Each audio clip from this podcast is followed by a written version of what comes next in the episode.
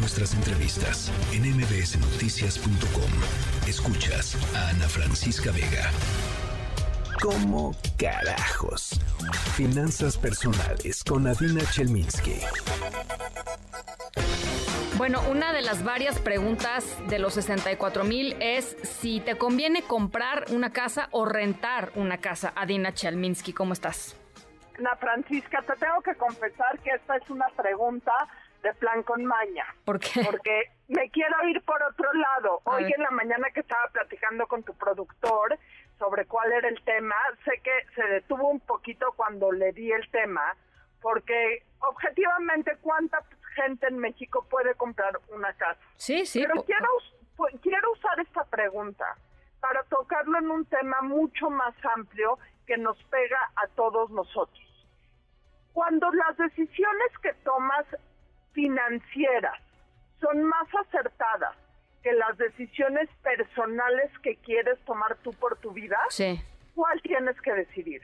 ¿A qué me refiero? Si tú haces números, si tú haces números así en papel, me va a costar esto, voy a pagar esto, voy a vivir tantos años, probablemente te convenga siempre rentar una casa, ¿sí? Por tomar ese ejemplo. Sí. Pero en la vida real, un tema de seguridad para tu vida adulta, para tu vida mayor, entonces, aunque los números digan una cosa, la decisión que tienes que tomar es una decisión diferente. Y ahorita ya dejemos el tema de la casa y hablemos de muchísimos otros temas. ¿Qué me conviene? ¿Pagar deuda o ahorrar? Eh, me conviene pagar deuda porque los intereses que me cobran en la deuda son mucho más altos que los que recibo en los ahorros. Pero a lo mejor emocionalmente me voy a sentir mucho más tranquila si veo que tengo un una cantidad de dinero ahorrada que va creciendo. ¿Qué me conviene más? Eh, comprar un coche, eh, comprar un coche o eh, usar siempre mecanismos de transporte públicos o privados. Bueno, a lo mejor comprar un coche no es la decisión ideal, pero a lo mejor te va a dar muchísimo más seguridad personal el poder tener ese bien para poder tener, para poderte mover mejor.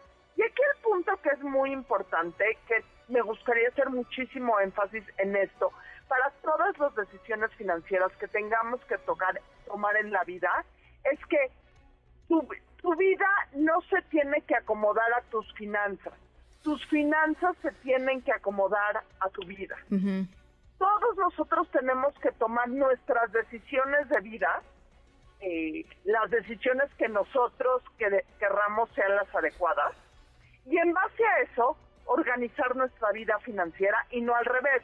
Te voy a poner un ejemplo muy cliché y muy puede sonar chistoso. Venga. Tener hijos es un pésimo negocio.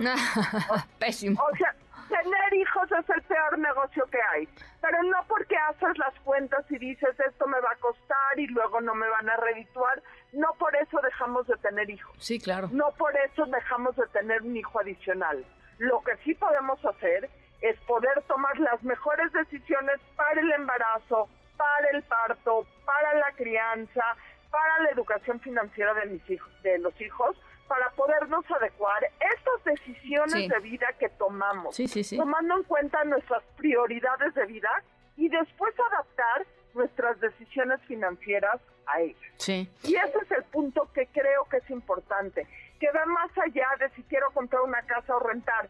Decide primero qué te conviene a ti, decide dónde está tu corazón, decide qué te va a dar más seguridad, decide qué es lo que tú visualizas a futuro, decide también cuáles son tus gustos y tus eh, caprichos, por decirlo de cierta manera, entre comillas, y en base a eso defines tu estrategia financiera y no viceversa.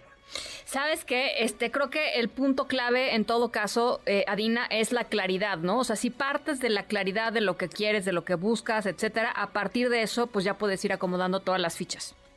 Pero las fichas que tienes que acomodar son las fichas financieras. Sí, sí a la claridad de tus decisiones de vida y no al revés. Así es. Bueno, pues ahí está. Adina Chelminsky, te mando un abrazo inmenso. un abrazo. Noticias.